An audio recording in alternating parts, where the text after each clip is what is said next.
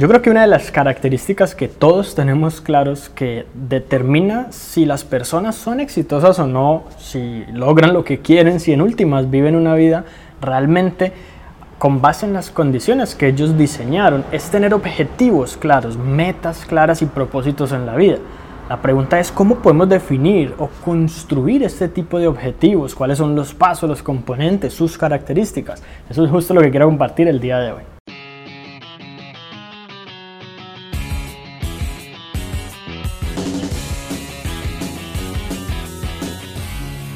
Imagínate la primera persona que escaló hasta la cima del monte Everest, si le preguntaran, bueno, ¿cómo fue que lo lograste? Dijera, no, pues yo un día salí a caminar por ahí y cuando menos pensé ya estaba en la cima del monte Everest. No tiene sentido, ¿no es así?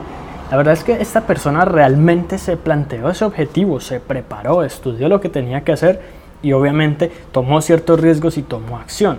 Esto es clave para todo tipo de logro, todo tipo de éxito y en diferentes niveles de dificultades. Sin embargo, hay que tener en cuenta que se necesita una especie de mentalidad, una actitud de logro en donde tú te plantees ser parte siempre de la solución, tener siempre claro que va a haber dificultades y que tú vas a tener que enfrentarlas y también tener una estrategia, un plan, un mapa de ruta que te lleve a través del camino necesario para lograrlo. Así que, ¿cuáles son los pasos para construir mi propio objetivo personal? Posiblemente incluso más de uno. El primero de ellos es pensar en qué es exactamente lo que quiero lograr. ¿Cómo yo podría verme en ese resultado realmente haciéndose realidad en mi vida? ¿Cómo sería mi vida si ese resultado ya lo tuviera?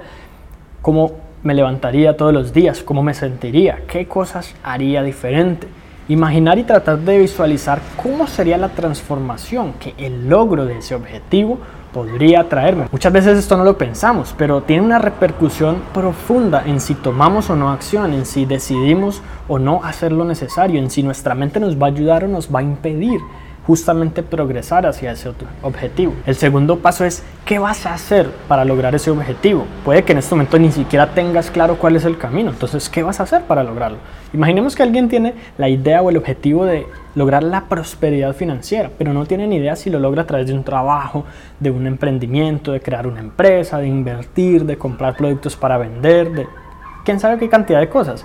Una de las maneras de cumplir este segundo paso para la construcción de un objetivo personal efectivo, es decir, quiero investigar y dedicarle al menos dos, tres horas diarias a la educación financiera para efectivamente acercarme un poco más al conocimiento que necesito para lograr ese objetivo. El tercer paso implica tener clara cuál es tu estrategia para lograr este objetivo. De alguna u otra manera está bien, puede que no sepas todo lo que hay que saber para lograrlo, es parte de tu responsabilidad justamente estudiar, educarte, preguntarle a otras personas, investigar qué es lo que necesitas hacer para lograrlo. Más allá de pensar que es imposible, que esto que es muy difícil, que en mi país no se puede, es saber qué debo hacer, cuáles son los pasos para llegar del punto A al punto B, los elementos intermedios con los cuales debo lidiar. Y también tener planes de contingencia en el sentido de qué pasa si esto no funciona bien, qué pasa si esto falla, qué pasa si esta persona no me apoya, qué pasa si no obtengo los recursos, qué pasa si. Y siempre, en vez de decir, pues se acaba la oportunidad, no logro el objetivo, fracaso, es pensar qué hago en ese caso para igualmente lograr mi objetivo. A veces puedo yo reescribir un poco ese objetivo en términos de qué es lo que verdaderamente yo deseo en mi vida, pero quizás que la el ideal principal esté siempre allí, siempre claro y no lo cambie, porque un plan B es realmente prácticamente decidir otra cosa, pero un plan de contingencia es lograr el mismo objetivo a través de una estrategia quizás o un camino quizás un poco diferente. El cuarto paso para crear un objetivo poderoso es verdaderamente saber cuándo lo vas a hacer. Muchas personas piensan, ojalá en algún momento yo logre la prosperidad financiera, ojalá en algún momento yo esté consiguiendo tales resultados. ¿Qué tal si tú más bien dices, ok, esto no es algo que pueda hacer ahora, pero lo voy a hacer en dos años y anotas la fecha, creas un recordatorio en un calendario, en una agenda, haces algo que en algún momento, seis meses antes de ese tiempo, te recuerdes y digas, bueno, ¿cómo voy? ¿Será que voy de acuerdo a ese plan o no? Y si es algo que yo debo hacer ahora, tomar acción en el presente, entonces preguntarte, ¿qué te lo está impidiendo? ¿Qué te lo ha impedido hasta ahora? ¿Sería la falta de atención el ni siquiera haber pensado en ese objetivo? ¿O será que realmente te sientes que estás muy ocupado en este momento? Que hay otras cosas que están abarcando tus prioridades ¿Qué debes hacer? ¿Qué cambios debes realizar en tu vida para que eso se convierta en una prioridad para ti?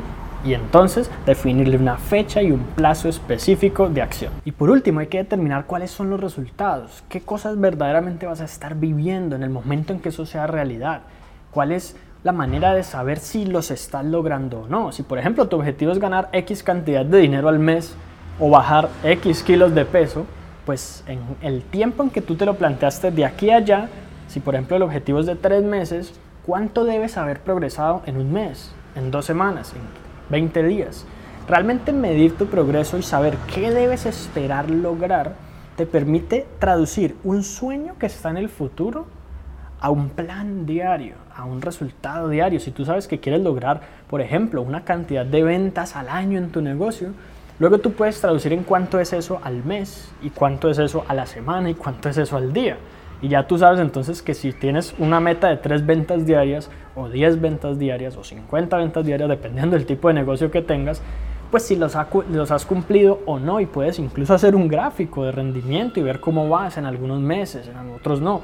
Si por ejemplo sabes qué estrategias funcionan mejor y empiezas a tomar mejores decisiones solo con medir ese resultado, pero todo empieza con saber cuál es el resultado que deseas lograr. Así que eso es todo por ahora y espero que te haya gustado este episodio. Si fue así, recuerda suscribirte al podcast para que recibas una notificación en cuanto publique nuevos episodios.